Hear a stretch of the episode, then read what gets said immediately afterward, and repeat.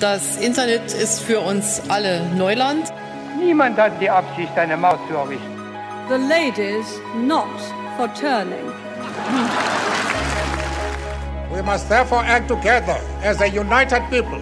Ich bin ein Berliner. In einer Regierung von Angela Merkel werde ich nie rein. And say simply, very simply, with hope, good morning. Hallo und herzlich willkommen zur fünften Ausgabe des Politisiert Podcasts, dem Jung Politik Podcast mit meiner Mitpodcasterin Samantha Joe Klug und dem bezaubernden Leonard Wolf. Schön, dass wir uns wieder zusammengefunden haben. Heute etwas unter schwierigen Umständen mit nur einem Mikro, aber ich glaube, wir werden das hinkriegen. Ähm, Sam, was sind denn diese Woche deine zwei Themen? Ja, also zunächst einmal möchte ich ähm, kurz über einen Disput sprechen zwischen einem Innenminister und einem Regierungschef. Und anschließend soll es noch um Streikregelungen in Deutschland gehen, anlässlich der Entscheidung darüber vom Bundesverfassungsgericht in Karlsruhe, ähm, dass Beamte nach wie vor nicht streiken dürfen. Leo, was hast du uns mitgebracht? Ich habe zum ersten Mal ein sehr lokalpolitisches Thema und zwar geht es so ein bisschen darum, also es geht ein bisschen um die Berliner Verwaltung und die Schwierigkeiten, die es da immer wieder gibt und was das tatsächlich doch auch für, aus, für langfristige Auswirkungen haben kann, beispielsweise auf Bauprojekte. Und als großes Thema habe ich so ein bisschen mein äh, Joker-Thema, äh, und zwar Informationsfreiheit. Was bedeutet das eigentlich? Was ist denn das für überhaupt, überhaupt für ein Recht und wie ist das gesetzlich verankert und weshalb brauchen wir sowas überhaupt? Ja, Sam, das äh, klingt ja so, als wenn wir wieder ganz spannende Themen diese Woche hätten. Dann fang doch mal mit deinem ersten kleinen Thema an. Ja, wie schon gesagt, möchte ich anfangen ähm, mit einem Disput zwischen einem Regierungschef und einem Innenminister. Allerdings soll es nicht um Merkel und Seehofer gehen, darum auch einem Regierungschef, ähm, sondern stattdessen um äh, den kleinen Disput oder auch größeren Disput zwischen ähm, Salvini und Conte. Also geht es um Italien. Denn Salvini hat vor einigen Tagen gefordert, einen Zensus anzulegen und die Roma-Minderheit in Italien ähm, so zu erfassen. Daraufhin gab es äh, große Kritik von der Opposition. Ihnen wurde ein faschistischer Anstrich vorgeworfen. Nicht ganz unberechtigt, denn er sagte auch ganz offen, ähm, dass diese Zählung ähm, stattfinden soll, um eben all diejenigen, die keine italienische Staatsangehörigkeit haben, ähm, auszuweisen. Äh, wobei man sagen muss, dass er es auch, ja, meiner Meinung nach mehr als unglücklich formulierte, denn er sagte, dass man eben mit den ähm, Roma, die eine italienische Staatsbürgerschaft hätte, leben müssen. Also, dass man eben nicht ausweisen kann, sondern mhm. ähm, mit ihnen leben müsste. Und ähm, diese Zählung ist eben auch dahin kritisiert worden, man hat bereits eine relativ gute Übersicht darüber, wie viele ähm, Sinti und Roma in Italien leben ähm, nämlich rund 170.000 und von dem weiß man auch, dass circa 43 Prozent die italienische Staatsangehörigkeit haben. Das mit dem Ausweisen stellt sich aber trotzdem als nicht allzu leicht dar, denn ähm, viele von den dort ansässigen, also der dort ansässigen Minderheit sind auch staatenlos. Das heißt, da stellt sich die Frage, wenn du sie ausweist, wohin weißt du sie denn aus? Ähm, wobei natürlich auch die Staatenlosigkeit an sich ein großes Problem ist, denn wer sorgt für das Einhalten deiner Rechte, wenn nicht ähm, ein Staat? Äh, aber das ist ein ganz anderes Thema, was ich jetzt hier gar nicht aufmachen will. Auf jeden Fall kam dann auch ähm, einen Tag später aufgrund großer Kritik eben ähm, von der EU, von der Opposition, ähm, das Einlenken von Conte, der eben davon sprach, dass es sowas nicht geben soll, ähm, was glaube ich alle auch beruhigt, also insbesondere mich. Ähm, allerdings zeigt es auch wieder sehr klar, irgendwie wieder Linien immer weiter verschoben werden. Also worüber man redet gerade, was es, äh, was für Methoden wieder angebracht sind. Und es hat mich doch sehr erschrocken und darum wollte ich das ganz kurz hier äh, auffassen. Ja, also es zeigt aber auch die Schwierigkeit, ähm, die es mit sich bringt, wenn man ein so wichtiges ähm, Ressort wie das äh, Innere quasi an doch ähm, ja mehr als nur konservative, rechtskonservative äh, Politikerinnen und Politiker vergibt. Ähm, ja, da kommen wir ja doch wieder auf Seehofer zu sprechen, wenn ich das so indirekt rausgehört habe. Ähm, nein, absolut. Ich meine, nur also angesichts dessen, dass ja auch ähm, jetzt äh, erst vor einigen Tagen, also wenn die Aufnahme rauskommt, ist ja auch schon wieder eine halbe Woche her, Trump dann per De Dekret doch ähm, dazu ja, beigetragen hat, nun diese Praxis rückgängig zu machen, die Eltern von den, ähm, von den Kindern zu trennen und die Kinder dort zu behalten von illegalen Einwanderern, dass man da aber durchaus auch sieht, okay, dort wurde zwar eine Linie verschoben und ähm, die wurde, also in dem Moment wurde sie zwar als rote Linie anerkannt, aber ich glaube, dass solche Vorgehensweisen doch für spätere äh, Diskurse ähm, ja doch schon den Nährboden schaffen. Also sehr bedenklich, aber natürlich, wenn man ähm, konservative Politiker in diese Stellung bringt, rechtskonservative Politiker, dann ist es doch äh, ja schwieriger, dort etwas, eine Lösung zu finden oder etwas, was uns beiden auch äh, Freude bereiten würde, nehme ich an. Und jetzt hoffen wir, dass wir von dir erfahren, was wir uns wünschen würden, ähm, wenn es um Berliner Ämter geht. Richtig. Genau, und zwar geht es im Konkreten äh, um das Hochbauamt Steglitz-Zehlendorf. Klingt tatsächlich ja erstmal gar nicht äh, so weltbewegend, aber Hochbauämter sind äh, schon von Relevanz, wenn es um bezirkliche Baumaßnahmen geht. Und für die Berlinerinnen und Berliner unter unseren Hörerinnen und Hörern oder zumindest die, die schon mal in Berlin gelebt haben und mit Ämtern zu tun hatten oder allgemein mit der ganzen, mit, mit äh, beispielsweise auch dem Bauzustand von äh, Behörden und aber auch Schulen, äh, die wissen, da gibt es einiges zu tun. Äh, nicht umsonst ist auch dieser ganze Sanierungsbedarf von Schulen tatsächlich ja seit äh, einigen Jahren ein, ein wirklich großes äh, berlinweites Thema. Und in diesem Hochbauamt Steglitz-Zehlendorf ist es jetzt so, dass ähm, die wahrscheinlich ab demnächst äh, bis Ende 2019 keine bezüglichen Baumaßnahmen mehr ähm, unterstützen können oder durchführen können. Und zwar, weil es nicht genügend äh, Elektroingenieure gibt. Äh, insgesamt soll es da eigentlich ähm, sieben Stellen geben, die genau quasi beispielsweise, also sieben Elektroingenieursstellen, die dann beispielsweise sowas äh, wie Wartungen durchnehmen an verschiedensten bezüglichen Gebäuden, aber eben auch ähm, technische Einrichtungen äh, verantworten oder aber auch Angebote prüfen, die zum Beispiel von äh, externen dann, äh, wenn es um größere Baumaßnahmen geht, eingereicht werden und dementsprechend einmal geprüft werden müssen. Und das ist insofern ungünstig, weil äh, von diesen sieben Stellen tatsächlich nur noch zwei aktuell besetzt sind und wahrscheinlich wird ab 1. Oktober keine einzige, keine einzige dieser Stellen besetzt sein und deshalb wird es wohl ab dann keine, keine bezirklichen Baumaßnahmen mehr geben können. Und sowas betrifft dann halt die Schulen äh, und alles andere, was beispielsweise auch gewartet werden muss. Und wie gesagt, nicht nur, äh, wenn es berlinweit ein Problem ist, ist es auch in Steglitz-Zehlendorf ein Problem. Und keine neuen Schulen ist eigentlich etwas, was sich Berlin und äh, auch dieser Bezirk gerade nicht leisten können. Was glaubst du denn, woran es liegt? Also liegt es tatsächlich daran, ähm, dass der Job so schlecht bezahlt ist oder gibt es da generell auch zu wenig Nachwuchs, so wie in vielen Bereichen? Genau, also tatsächlich scheint es vorrangig ein Bezahlungsproblem auch zu sein. Also äh, der Bezirk zahlt halt weniger als beispielsweise der Senat oder der Bund und ähm, dadurch ist es natürlich keine besonders ähm, attraktive Stelle, schon mal auch vollkommen abgesehen davon, dass natürlich in der, in der freien Wirtschaft ähm, solche Elektroingenieurinnen und Elektroingenieure wahrscheinlich ähm, noch mehr verdienen werden. Aber genau, da sehen wir auch, wie so ein bisschen der Senat und die Bezirke sich tatsächlich untereinander auch kannibalisieren, weil ähm, einfach tatsächlich die Stellen im Bezirk dann nicht mehr ähm, so interessant sind. Und das, äh, das Schockierende dabei eigentlich ist, dass ähm, es schon vor einigen Jahren, 2014, eine Überlastungsanzeige des, äh, von Hochbaumitarbeiterinnen und Mitarbeitern gegeben hat, äh, gegeben hat, die damals schon gesagt haben, hier, ähm, so kann es nicht weitergehen.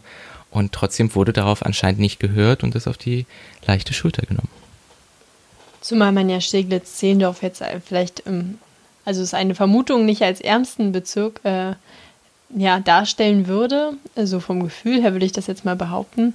Ähm, und man darum ja meinen könnte, dass sie es sich auch durchaus leisten könnten, mehr zu bezahlen. Gerade bei einem so wichtigen Thema, das ja auch ähm, ja, die Handlungsfähigkeit in vielen Bereichen ähm, ja, erst gewährleisten kann oder eben doch nicht. Ja, und ich habe dieses Beispiel gelesen, weil ich mich gerade sehr viel mit Berliner Landespolitik beschäftige und äh, was so das Behörden- und Verwaltungsversagen angeht. Und das war so ein schönes, also in Anführungszeichen schönes, stellvertretendes für so viele äh, Probleme, die es in Berlin gibt, ähm, weil es einfach zeigt, wie hier über Jahre lang auch tatsächlich äh, Strukturen einfach kaputt gespart wurden und das jetzt wahrscheinlich uns langfristig noch mit Problemen befassen wird. Ja, sehr schön stellvertretendes Thema für die Probleme, die ähm, Berliner Ämter haben. Genau. Und damit können wir doch dann jetzt auch zu deinem nächsten Thema kommen, dem Streikrecht.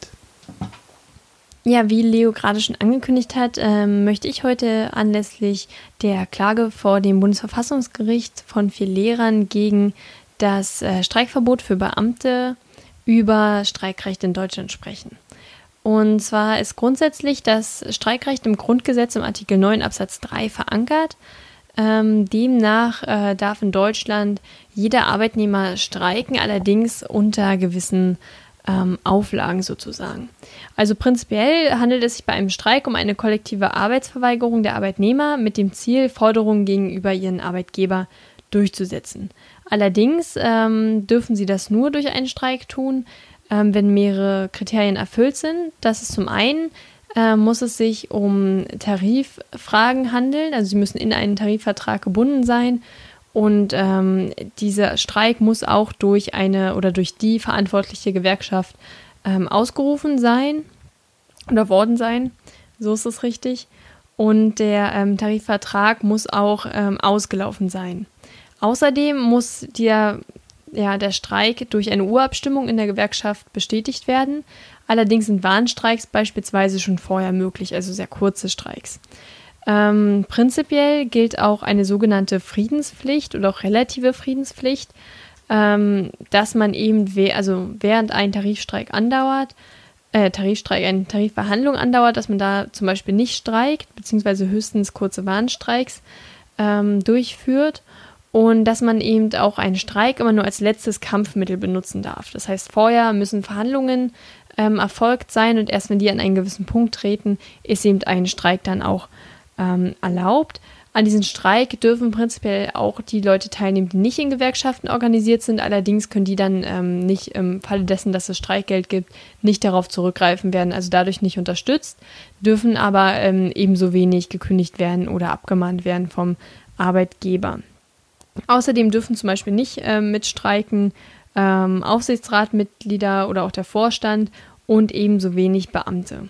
Darum ging es ja jetzt auch in dem Urteil, denn es war so, dass ähm, vier Lehrer sich gegen, ähm, ja, also eben dagegen geklagt haben, dass sie ähm, teilweise Bußgelder in Höhe von bis zu 1500 ähm, Euro zahlen mussten. Und ähm, Karlsruhe oder das Bundesverfassungsgericht in Karlsruhe hat ähm, allerdings nun die Klage der Lehrer abgelehnt äh, mit der Begründung, dass man so Prinzipien die äh, oder Prinzipien und Rechte, die das Beamtentum, Beamtentum in Deutschland vertreten, ähm, eben so abschwächen würde und es darum gerechtfertigt sei, das Streikverbot ähm, aufzuheben, äh, das Streikverbot zu belassen, so wie es ist. Genau. Und auch der Lehrerverband äh, hat das zum Beispiel begrüßt, genauso wie die Bundesregierung.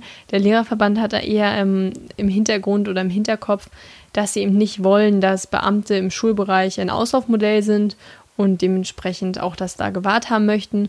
Und ähm, der ehemalige Innenminister Thomas de Maizière freute sich auch über diese Wendung und sprach ihm davon, ähm, dass man sich eben nicht nur die Rosinen rauspicken kann, ähm, wenn es um Beamtentum oder Beamtensein geht. Ähm, ich habe mir dort auch ein bisschen so juristisch ein paar Texte angeschaut und ähm, dort wird halt erstmal prinzipiell, wenn es um Beamte geht, ähm, Beamte schließen eben keinen Arbeitsvertrag, sondern sie werden vielmehr durch einen Verwaltungsakt in ihr Amt gehoben oder ernannt. Und ähm, sie schulden dem Amt volle Hingabe, so heißt es im Paragraph 18 ähm, des Gesetzes zur Regelung des Statusrechts der Beamtinnen und Beamten. Ähm, die Auslegung dieses Artikels ist natürlich sehr schwierig. Prinzipiell gilt aber, dass ähm, die Verfassung verlangt, dass für die Ausübung hoheitlicher Befugnisse im Regelfall Beamte einzusetzen sind. Ähm, das Problem ist jetzt, dass nicht genau definiert ist, was sind hoheitliche Tätigkeiten. Also gehören Lehrer zum Beispiel dazu oder gehören sie nicht dazu. Allerdings ist es so, dass ähm, prinzipiell in allen Bereichen auch Beamte, also auch in anderen Bereichen Beamte eingesetzt werden dürfen. Das obliegt dann immer dem Organisationsermessen. Ähm, aber warum eben auch ähm, die Klage äh, Bezug nimmt zu Artikel 11 der Menschenrechtskonvention, der Europäischen Menschenrechtskonvention, also der IMRK, ähm, liegt daran, dass eben dort nochmal im Speziellen geregelt ist. Also es ist eigentlich ähnlich wie unser Artikel 9, dass es mal prinzipiell ähm, Freiheiten auf, ähm, also Versammlungsfreiheiten einräumt und Koalitionsfreiheiten. Ähm, es sagt aber auch explizit, dass es eben doch möglich sein muss, sich in Gewerkschaften zu organisieren und so seine Interessen zu vertreten. Und ähm, die Richter sehen aber keinen Konflikt darin, da man als Beamter ja auch in einer Gewerkschaft vertreten sein darf. Also man darf ja durchaus Gewerkschaftsmitglied sein, nur eben nicht streiken. Ähm, ich habe aber auch Texte gelesen, die sagen, dass eigentlich auch das möglich sein sollte als Lehrer, also laut den, ähm, laut der, laut den EMRK, da man äh, ein Streikverbot nicht an Statusrechte knüpfen darf, sondern nur an die Funktion. Dementsprechend, ähm, wenn man davon ausgeht, dass Lehrer keine hoheitlichen Befugnisse haben oder keine hoheitlichen Tätigkeiten ausführen, äh, müssten sie prinzipiell auch das Recht haben zu streiken und so ihr Interesse durchzusetzen. Ähm, da ist jetzt aber wieder die Frage, was ja auch, auch so dieser, ja, diese Angst des Lehrerverbandes ist sozusagen und diese Sorge, besser gesagt, ähm, sollte dem wirklich so sein, gäbe es eigentlich auch keinen Grund mehr, ähm, Lehrer zu verbeamten. Und ähm, die Verbeamtung von Lehrern wäre tatsächlich ein Auslaufmodell, beziehungsweise äh, würde man entweder eine Übergangsregelung haben, in dem eben keine, also generell keine neuen Lehrer mehr verbeamtet werden, oder man müsste eine Verbeamtung aufheben, was ja eigentlich nicht geht. Und dementsprechend hat man so oder so ein Problem von der Übergangszeit. Ähm, darum, ich glaube, oder ich glaube zumindest war das auch eine, ja, etwas, was im Hintergrund der Richter und Richterinnen am Bundesverfassungsgericht ähm, schwebte. Allerdings kann es eben sein, dass ähm, Europa sich durchaus einschaltet. Das ist im Moment noch nicht passiert, aber das klang eben schon in einigen ähm, Artikeln an, die eben gesagt haben, dass wenn das passiert, dann der Gesetzgeber hier, also im Prinzip der Bundestag, ähm, dort sich eine neue Regelung einfallen lassen müsste. Aber zunächst einmal haben sie da ja keinen Druck hinter. So viel erstmal zu den Beamten. Ja, hast du da noch eine Frage zu? Ja, und zwar, also was ist denn der Gedanke dahinter überhaupt, weshalb ähm, Beamtinnen und Beamte nicht streiken dürfen? Äh, vielleicht hast du da in diese Richtung auch noch was, also weshalb, was sind vielleicht auch die, die Gründe dafür, weshalb äh, jetzt diese Entscheidung auch so getroffen wurde? Genau, also prinzipiell ähm, soll es sein, um die Funktionsfähigkeit des Staates zu gewährleisten, darum eben auch der Bezug zu den hoheitlichen Befugnissen. Ähm, und viele sagen eben auch, dass es schon deswegen nicht möglich ist, weil ja der Beamte laut Paragraph 34 ähm, dem Amt volle Hingabe schuldet und dementsprechend auch nicht streiken darf. Aber prinzipiell geht es natürlich um die Funktionsfähigkeit und da ist dann eben wieder die Frage, ähm, ist denn durch einen Streik von LehrerInnen ähm, die Funktionsfähigkeit nicht mehr gegeben? Also da ist dann genau dieser Streitpunkt eben, inwiefern die Funktion ähm, der Arbeitnehmer oder der Beamten in diesem Fall dann ähm, ja in diesen Bereich mit reingeht oder nicht. Ja, und ich finde, also eine volle Hingabe kann es auch geben, wenn man streikt, weil das heißt ja letzten Endes nur, dass man seine volle Hingabe auch zu äh, meistens faireren äh, Konditionen quasi umsetzen möchte. So, also genau, ich finde, da ist zumindest auch nochmal so ein kleiner Widerspruch enthalten. Das stimmt. Ich finde auch, dass sich das eigentlich äh, gar nicht so sehr widerspricht, aber das war jetzt auch nur ähm, ein Artikel, den ich gelesen habe, den wir natürlich auch noch reinstellen, äh, den Text zumindest. Und ähm, da könnt ihr auch noch mal gucken, ob ihr die Argumentation schlüssig findet. Äh, was ich auch noch mal ausdrücklich sagen möchte, ist, ähm, dass bei den Streiks natürlich auch immer nur um tarifvertragliche ähm, Inhalte geht. Bei jedem Streik und äh, politische Streiks in Deutschland zum Beispiel überhaupt nicht möglich sind. Also ähm, ein Generalstreik, wie in Frankreich beispielsweise, ist ausgeschlossen, da ähm, ein Streik ja nur durch eine Gewerkschaft ausgerufen werden darf und auch nur Dinge, die einen Tarifvertrag betreffen. Ähm, das finde ich eher schwierig, weil ich finde, dass das natürlich auch ähm, so eine Solidarisierung zwischen ArbeitnehmerInnen ähm, ja betriebsübergreifend oder auch branchenübergreifend eben eigentlich nicht möglich macht. Und es ist auch ein relativ restriktives ähm, Streikrecht, wenn man sich das im europäischen Vergleich anguckt. Und in Deutschland wird auch tatsächlich sehr wenig gestreikt. Also ähm, ich kann mich an das Jahr 2015 erinnern, wo ja wirklich wir viele Streiks in den Medien hatten. Also äh, Lokführer haben gestreikt, Piloten haben gestreikt, der öffentliche Dienst. Und trotzdem waren es im, im Jahr 2015 pro 1000 Arbeitnehmer im Durchschnitt sieben Streiktage. Ähm, das klingt erstmal sehr wenig. Es waren aber tatsächlich davor in dem 10-Jahres-Zeitraum, ein Jahr vorher, ähm, waren es jeweils immer vier ähm, Tage pro 1000 Arbeitnehmer im Jahr. Also noch weniger. Äh, das ist aber tatsächlich im Vergleich, also ich habe ähm, auf Spiegel Online eine Übersicht gesehen. Dort sieht man eben sehr deutlich, dass in Dänemark der Spitzenreiter mit 120 Arbeitstagen je 1000 Arbeitnehmer im Jahr ist. Also wirklich eine unglaubliche Steigerung im Vergleich zu Deutschland. Und auch Frankreich dicht gefolgt. Ähm, wer tatsächlich unter uns steht, ähm, sind, wer hätte es erwartet, ganz unten Japan äh, und sonst auch eben Österreich, Ungarn, ähm, noch unter uns, aber man sieht doch, dass wir im unteren ähm, ja, Mittelfeld eher sind, was eben auch daran liegt, dass es eben sehr schwierig ist, ein, ähm, ja, einen legalen Streik durchzuführen. Denn alle Streiks, die nicht durch eine Gewerkschaft unterstützt werden, sind eben sogenannte wilde Streiks und damit illegal. Und da gab es auch schon einige ähm, Urteile zu, dass dann Geldbußen bezahlt worden sind oder Arbeitnehmer auch ihren Job verloren haben oder abgemahnt wurden, weil sie sich eben als Arbeitnehmer zusammengeschlossen haben und gestreikt haben und ähm, ja, dieser nicht von einer Gewerkschaft abgesegnet war. Genau. Okay, ein spannendes Thema auf jeden Fall. Ich musste auch gerade tatsächlich in dem, im ganzen Kontext nochmal daran denken, dass wir ja in äh, Berlin jetzt auch in den letzten Tagen in der TU einen Streik ähm, der studentischen Hilfskräfte hatten, äh, die auch ähm, ja tatsächlich da wichtige Aufnahmen übernehmen, äh, viele verwaltungstechnische Aufnahmen, äh, Aufgaben auch. Ähm, und deren äh, Streik ja tatsächlich auch jetzt äh, vor wenigen Tagen durch die Polizei oder zumindest die Besetzung des äh, großen Audimaxes ähm, durch die Polizei aufgelöst wurde. Also tatsächlich auch ein Thema, das uns ähm, auf mehreren Ebenen und aus mehreren Gründen tatsächlich äh, aktuell begegnet. Ja, also tatsächlich nicht nur an der, äh, an der TU, sondern auch bei uns, also ich studiere an der Freien Universität, streiken die ähm, studentischen Hilfskräfte.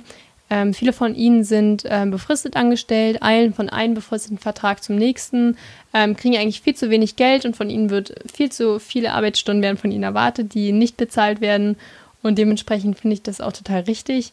Ähm, aber auch da merke ich, dass es bei den Kommilitonen nicht ganz so angekommen ist. Also ähm, in vielen anderen Studiengängen, wo ja dann auch zum Beispiel Tutorien ganz viel von studentischen Hilfskräften geleitet werden und die dann die ähm, Übungszettel zum Beispiel nicht mehr zurückgeben, weil sie sich ja im Streik befinden und dass da dann doch wenig Verständnis ähm, bei den ja bei den Studierenden teilweise vorherrscht, ähm, weil sie dann natürlich nur ihren eigenen Nachteil sehen, aber es ist halt wichtig, dass das Thema endlich mal in die Öffentlichkeit ähm, kommt, das auf jeden Fall. Ja. So, dann darfst du auch mit deinem Joker-Thema anfangen, der Informationsfreiheit, beziehungsweise dem Informationsfreiheitsgesetz. Genau. Weshalb das Ganze ein Joker-Thema für mich ist, äh, muss ich ganz kurz ausholen am Anfang. Ich habe, ähm, bevor ich meine äh, quasi studentische Hilfskraftsanstellung äh, bei der Open Knowledge Foundation Deutschland, äh, die an der ich ja gerade bin, quasi angefangen habe, habe ich ein Jahr Bundesfreiwilligendienst bei der Open Knowledge Foundation Deutschland gemacht und da unter anderem bei dem Projekt Frag den Staat. Und das ist eine Plattform, die eben es Bürgerinnen und Bürgern äh, ermöglicht, quasi Informationsfreiheitsanfragen nach dem äh, Informationsfreiheitsgesetz zu stellen. Und dementsprechend habe ich mich quasi ein Jahr lang mehr oder weniger intensiv tatsächlich damit beschäftigt und äh, bin aufgrund dessen, dass ich auch weiterhin in der Organisation aktiv bin äh, und auch dem Projekt nahe stehe, irgendwie äh, quasi mit diesem Thema noch verbunden. Und ähm, nutze das beispielsweise auch für ähm, ja tatsächlich äh, Nachfragen aus Forschungsinteresse oder ähnlichem, so dass ähm, genau das so ein bisschen mein Joker-Thema ist, weil es ähm, eins ist, dass ich etwas mehr als vielleicht andere Themen bisher aus dem Ärmel schütteln konnte. Aber genau, ich möchte tatsächlich auch direkt ähm, anfangen mit einer Anfrage, die ich ja vor kurzem hier auch schon mal in einer Folge geteasert habe. Es äh, war, glaube ich, tatsächlich sogar die letzte Folge. Und zwar, als es um den Innovation Council des äh, Bundeskanzleramts ging. Äh, und da habe ich ja gesagt äh, und bereits angekündigt gehabt, ich werde mal nachfragen, ob ich ähm, die Protokolle oder das äh, Protokoll der konstituierenden Sitzung erhalte und das habe ich dann tatsächlich auch getan. Ich habe also, wir fragt den Staat quasi, äh, das Bundeskanzleramt gefragt, äh, dass sie mir doch bitte Folgendes zusenden sollen. Zum einen äh, das Protokoll der konstituierenden Sitzung des Innovation Councils und ähm, sämtliche Dokumente, die besprochen wurden und eine Liste der Teilnehmenden. Ähm, und ich kann schon mal vorneweg sagen und spoilern, ich habe die Antwort nicht erhalten, aber bisher ist es ein noch nicht. Äh, ich habe diese Anfrage ähm, am 2.6. gestellt und jetzt vor wenigen Tagen äh, am 15.06. eine Antwort erhalten. Genau, darauf kann ich aber später auf jeden Fall nochmal einhergehen. Vielleicht nochmal grundsätzlich zu dem, was denn überhaupt Informationsfreiheit, aber auch das Informationsfreiheitsgesetz ähm, im Allgemeinen ist. Es ist quasi ein auch tatsächlich im Artikel 5 des Grundgesetzes ähm, verankertes Recht, dass quasi Bürgerinnen und Bürger ähm, Informationen ähm, oder einen freien Zugang, ein Recht auf einen freien Zugang zu amtlichen Informationen haben. Und äh, damit ist es auch eines der wichtigsten Grundrechte der Wissensgesellschaft. Und das, äh, das entsprechende Gesetz auf Bundesebene dazu gibt es seit 2006 ähm, und wurde bis äh, auf eine kleine Aufnahme, Ausnahme 2013 auch nicht groß seitdem verändert. Ähm, und es regelt also, dass man wenn man beispielsweise Dokumente und ähm, andere Informationen äh, von Behörden haben möchte, dass man die einfach anfragen kann. Beispielsweise nehmen wir vielleicht doch nochmal auch so ein lokales Thema wie äh, vorhin bei meinem Einstiegsthema. Ähm, angenommen, bei mir in der Nähe wird eine Schule gebaut. So, dann interessiert mich vielleicht, okay, was, was wird das für eine Schule, wie, wie groß wird die vielleicht auch und was genau wird da eigentlich gebaut und wie teuer ist das Ganze. Dann kann ich wenn das Ganze jetzt hier in Berlin stattfindet, beispielsweise eine Informationsfreiheitsanfrage an das entsprechende Bezirksamt stellen.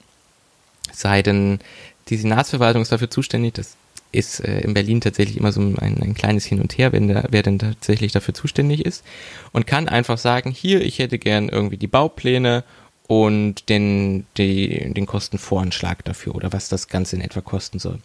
Und dann kriege ich im Idealfall relativ unkompliziert innerhalb eines Monats tatsächlich die Antwort darauf mit den angefragten Dokumenten.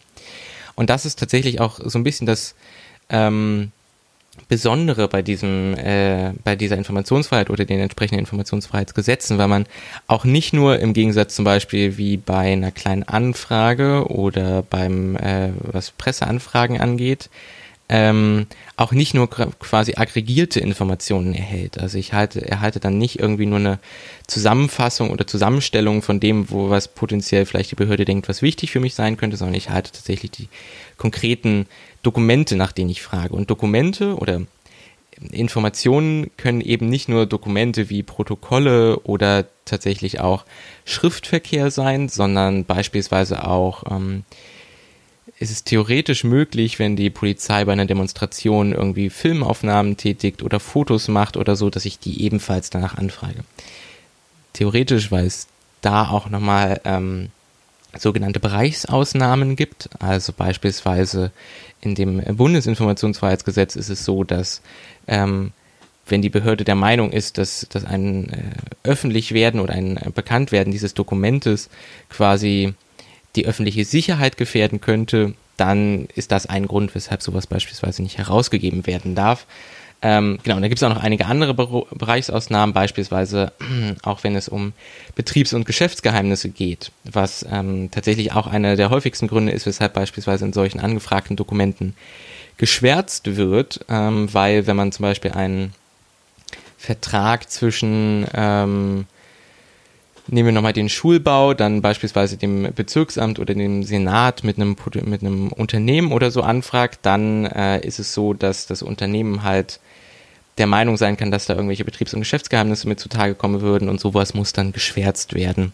Das heißt, es gibt, ähm, wir haben da erstmal grundsätzlich dieses doch wirklich sehr praktische ähm, Recht, was tatsächlich auch insofern ähm, für uns als Zivilgesellschaft oder als Bürgerinnen und Bürgern quasi viele Möglichkeiten bietet, weil es uns irgendwie ja die Macht gibt, irgendwie mit Informationen auch so eine gewisse Rechenschaftspflicht ähm, einzufordern. Wir können politische Prozesse besser kontrollieren, wir können aber auch ganz konkret irgendwie sowas wie Korruption vorbeugen und die Transparenz im Allgemeinen erhöhen, um tatsächlich doch die Verwaltungen und Behörden, die ja tatsächlich ähm, für uns Bürgerinnen und Bürger eigentlich arbeiten, besser kontrollieren zu können, dass das äh, tatsächlich auch so funktioniert, äh, wie wir es uns eigentlich wünschen.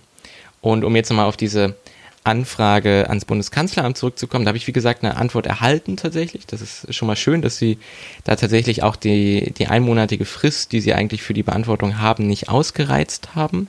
Das ist nämlich leider etwas, was tatsächlich relativ häufig geschieht.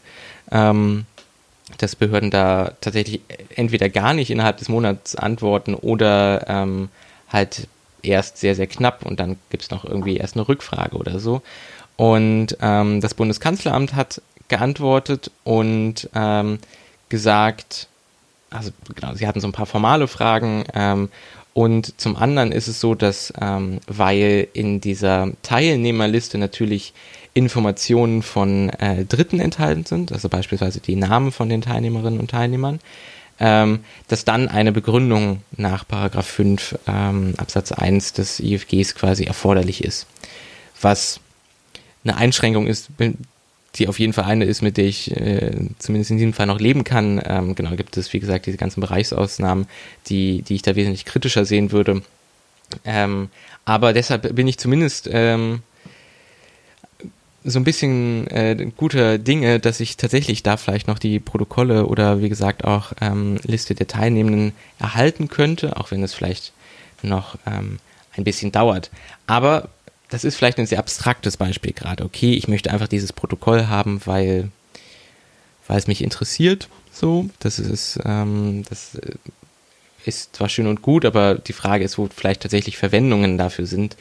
Und äh, da gibt es eine Kampagne, die tatsächlich fragt den Staat, das Projekt, für das ich, wie gesagt, eine Zeit lang gearbeitet habe, auch ähm, im Jahr 2016 durchgeführt hat. Und zwar ähm, ist es ja so, dass äh, Abgeordnete des Deutschen Bundestages ähm, und auch einiger Landesparlamente, aber es ging hier tatsächlich um den Deutschen Bundestag, dass die ähm, wissenschaftliche Gutachten in Auftrag geben können. Also es gibt dann den wissenschaftlichen Dienst im Bundestag und dann können die Abgeordneten äh, sagen, hier, ich hätte gern zu folgender Fragestellung oder zu folgendem Thema einen, einen Gutachten und dann wird das von diesem wissenschaftlichen Dienst erstellt. Und das ist insofern in, äh, auch etwas in die Öffentlichkeit oder de, in den Fokus der Öffentlichkeit geraten, damals um die ähm, Diskussion rund um Theodor zu Guttenberg und seinen Doktortitel oder seinen vermeintlichen Doktortitel, ähm, weil er da diesen wissenschaftlichen Dienst äh, quasi auch genutzt haben soll, um eben quasi Gutachten für sich erstellen zu lassen, was natürlich ähm, schon fragwürdig ist, wenn also ein ähm, Abgeordneter oder später auch ähm, Bundesverteidigungsminister quasi diesen Dienst für anscheinend seine eigene Doktorarbeit ähm, missbraucht haben soll. Und deshalb hat sich quasi Frag den Staat zusammen mit Abgeordnetenwatch 2016 überlegt, hier, wir fragen einfach mal alle wissenschaftlichen Gutachten des Deutschen Bundestages an. Äh, oder beziehungsweise wurde erst eins angefragt und das sollte dann nicht herausgegeben werden oder der Bundestag war der Meinung, hier, wir müssen das nicht herausgeben. Dann gab es einen Widerspruch und dann ist letzten Endes doch das erst ähm, veröffentlicht worden. Und dann ist es zwar schön und gut eins zu haben, aber es ist doch viel cooler, wenn man alle haben kann. Und äh, dann hat man quasi, hat äh, fragt den Staat, wie gesagt, zusammen mit Abgeordnetenwatch, eine Möglichkeit gebaut, wie Bürgerinnen und Bürger mit nur von mit Hilfe von nur zwei Klicks äh, jeweils so ein Gutachten anfragen konnten. Es gab dann also quasi eine Liste aller Gutachten und mit Hilfe von zwei Klicks konnte jede Person eines dieser Gutachten anfragen. Und so sind halt in, innerhalb von wenigen Tagen viele, viele Anfragen beim Bundestag eingegangen. Und jetzt muss man so ein bisschen wissen, wie Verwaltungen und Behörden funktionieren. Die sind ja eh schon häufig chronisch überlastet. Und dann sind sie genau auf sowas halt nicht vorbereitet oder insofern bekommen in Bedrängnis, weil sie alle diese Anfragen ja tatsächlich ähm, beantworten müssen Ähm, dazu sind sie, wie gesagt, gesetzlich verpflichtet. Aber sie haben äh, natürlich nicht die Möglichkeit, mit den wenigen Stellen, die tatsächlich die Informationsfreiheit in den Behörden auch immer äh, nur hat, alle diese Anfragen auf einmal zu beantworten. Und deshalb haben sie sich dann tatsächlich im Ältestenrat des Bundestages ähm, entschieden, dass fortan alle wissenschaftlichen Gutachten quasi veröffentlicht werden, was ähm, ich finde ein ziemlich grandioser Erfolg ähm, dieser Kampagne tatsächlich ist, weil es tatsächlich jetzt so die Handhabe ist, dass ähm, so ein wissenschaftliches Gutachten quasi vier Wochen lang noch unter Verschluss bleibt und dann aber ähm, ohne Nennung des, ähm, des in Auftrag gebenden Abgeordneten oder des in Auftrag gebenden, der in Auftrag gebenden Abgeordneten quasi ähm, dann dieses Gutachten veröffentlicht wird auf der Website des Bundestages.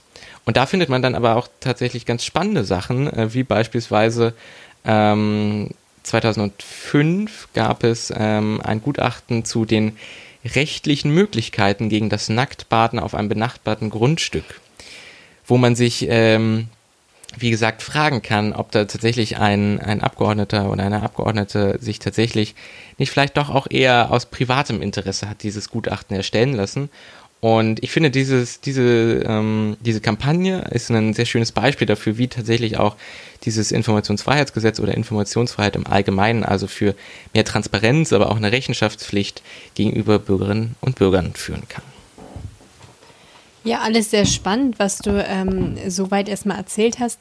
Äh, meine Frage ist, du hast ja am Anfang auch von den Einschränkungen gesprochen, also wenn es zum Beispiel Sicherheitsgründe hat oder ähm, eben der sogenannten, ich habe mir das aufgeschrieben, bevor ich jetzt das Falsche sage, Betriebs- und ähm, Geschäftsgeheimnissen unterliegt.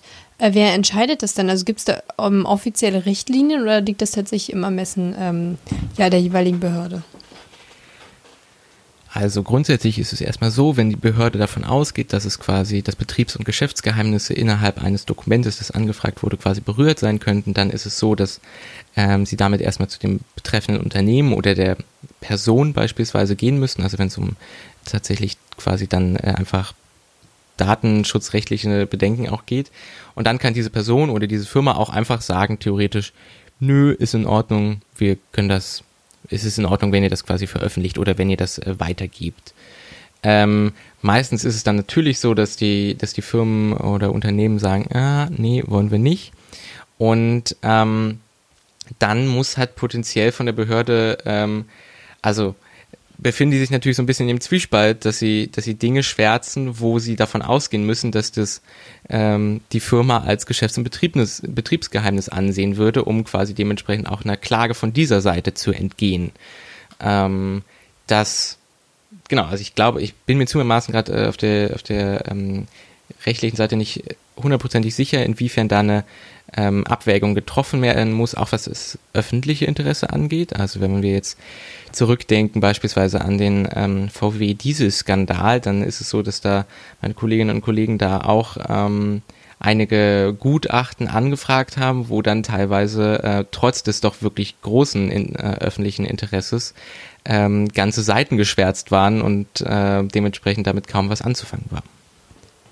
Also man versucht da den Spagat zu schaffen, ähm, nimmt aber eher stärker Rücksicht erstmal in erster Linie auf die datenschutzrechtlichen Bestimmungen.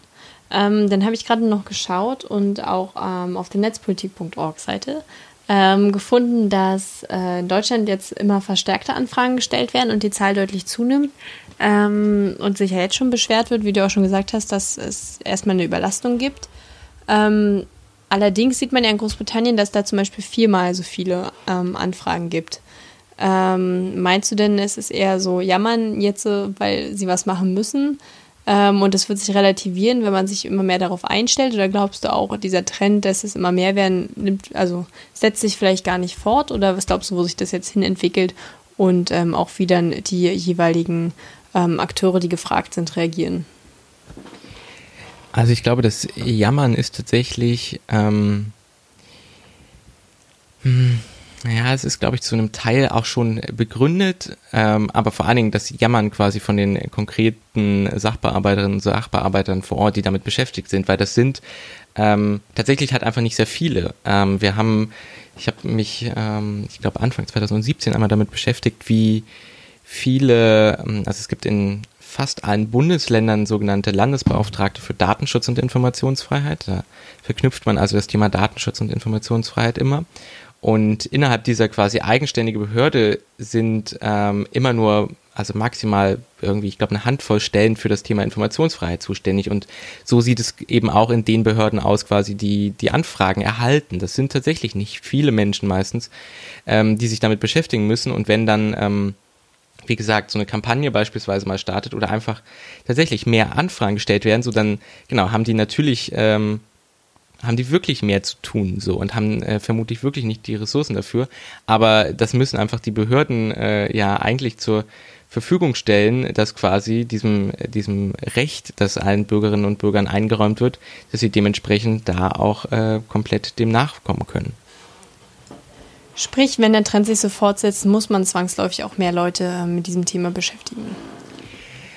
Ja, auf jeden Fall. Man muss zimmermaßen auch sagen, dass wir letztes Jahr so ein bisschen einen Peak hatten, äh, was die Informationsfreiheitsanfragen oder anders. Ich ähm, weiß nicht, ob es tatsächlich im Trend ein Peak ist, aber es gab eine, eine weitere Kampagne, die wir letztes Jahr gestartet haben, wo wir vom, von allen Bundesministerien äh, quasi herausfinden wollten, inwiefern Lobbyismus Einfluss auf äh, Gesetzentwürfe hatte. Das heißt, ähm, Gesetzentwürfe werden ja veröffentlicht, aber es gibt quasi vorher intern immer noch einen Referentenentwurf. Und dieser Referentenentwurf, der wird dann beispielsweise Verbänden, Unternehmen, Organisationen, die potenziell mit diesem Thema beschäftigt sein könnten, quasi zur Verfügung gestellt und die können dann nochmal eine Stellungnahme dazu abgeben und dann wird halt quasi werden sich diese Stellungnahmen angeschaut und dann teilweise davon halt Sachen irgendwie, oder wird dieser Referentenentwurf quasi überarbeitet und dann gibt es erst den tatsächlich offiziellen Gesetzentwurf. Und das ist natürlich eine sehr gute Möglichkeit für äh, Lobbyistinnen und Lobbyisten quasi Einfluss zu nehmen darauf, wie Gesetze beispielsweise ähm, geschrieben und formuliert werden. Quasi, wir haben äh, wieder gemeinsam mit Abgeordnetenwatch alle Referentenentwürfe für alle Gesetze der vergangenen Legislaturperiode angefragt plus alle Stellungnahmen, die dazu abgegeben wurden. Äh, und da sind quasi innerhalb einer Woche tatsächlich so viele Anfragen eingegangen, wie äh, sonst nur in, in einem Jahr quasi an die Bundesbehörden gehen. Das heißt, ich bin mir nicht sicher, wie repräsentativ tatsächlich das vergangene Jahr dafür war, ob äh, insgesamt auch mehr Anfragen eingehen werden. Aber natürlich, da wir, äh, da das Thema immer, also auf jeden Fall politische Transparenz im Allgemeinen ein Thema ist, das immer mehr ähm, öffentlich findet, so werde ich davon, würde ich davon ausgehen, dass das tatsächlich auch in Zukunft zunehmen wird. Ja, also was ich für mich auf jeden Fall damit rausnehme, ist, äh, sich ruhig mal trauen, selbst eine Anfrage zu stellen. Gerade da es durch Frag den Staat ja so stark vereinfacht ist und äh, ich glaube, das wird mein äh, Jahresvorsatz, den ich mir jetzt einfach mal mitten im Juni stelle. Und äh, mal gucken, ich halte euch auf den Laufenden, sobald äh, mir eine Idee gekommen ist und ich das in die Tat umgesetzt habe. Und ich denke, wir können auch nur alle ähm, ja, HörerInnen, die das jetzt hier vernehmen, äh, dazu ermuntern, doch selbst einmal aktiv zu werden, wenn sie ein Anliegen sehen. Schöner hätte ich es nicht formulieren können. Mhm. Dann kommen wir jetzt für diese Woche tatsächlich auch schon zur Zusammenfassung, wie immer ganz kurz gehalten. Sam, du hast äh, begonnen mit den rechtskonservativen Innenministern in Italien und äh, dass da doch tatsächlich es die Idee gab oder äh, das, das Vorhaben, die äh, in Italien ansässigen Sinti und Roma zählen zu lassen, was ähm, tatsächlich nicht nur zu ähm, ja, einem Aufschrei quasi äh, der, der demokratischen äh, Parteien und äh, des demokratischen Umfeldes geführt hat, sondern tatsächlich auch innerhalb äh, der italienischen Regierung. Ja, danach haben wir gelernt, dass die Hochbauämter in Steglitz-Zehlendorf einen riesigen Bedarf haben an Elektroingenieuren. Also wenn ihr Elektroingenieur seid, äh, da gibt es gute Berufschancen ähm, und haben uns dahingehend von diesem Punkt aus auch dem angenähert, ähm, was denn generell für Probleme vorherrschen in Ämtern in ähm, Berlin und auch anderen Bundesländern. Dann hast du dich mit dem äh, Streikrecht beschäftigt und hast dir äh, ganz konkret ein Urteil des Bundesverfassungsgerichts vorgenommen, was tatsächlich nochmal das ähm, Streikverbot für Beamte ähm, gestärkt hat. Und wir haben uns dann so ein bisschen darüber ausgetauscht, weshalb wir äh, der Meinung sind, dass es vielleicht Sinn ergibt oder eben auch nicht, ähm, dass Beamte nicht streiken dürfen. Und abschließend haben wir ähm, was von einem Joker-Thema gehört, nämlich der Informationsfreiheit und beziehungsweise dem Informationsfreiheitsgesetz. Und ähm, haben auch gelernt, dass wir selbst Anfragen schreiben können und warum das auch sinnvoll sein kann, dass es aber manchmal äh, sich schwieriger gestaltet, als man denkt, bis man dann letztendlich doch eine Antwort erhält und die dann hoffentlich auch nicht halb geschwärzt ist. Ähm, allerdings ein wichtiges ähm, ja, Recht, was wir da haben und von dem wir auch vielleicht häufiger Gebrauch machen sollten. Das war's von uns beiden. Hoffentlich hören wir uns beim nächsten Mal wieder. Ähm, das waren Leonard Wolf und Samantha Klug und auf Wiederhören. Tschüss.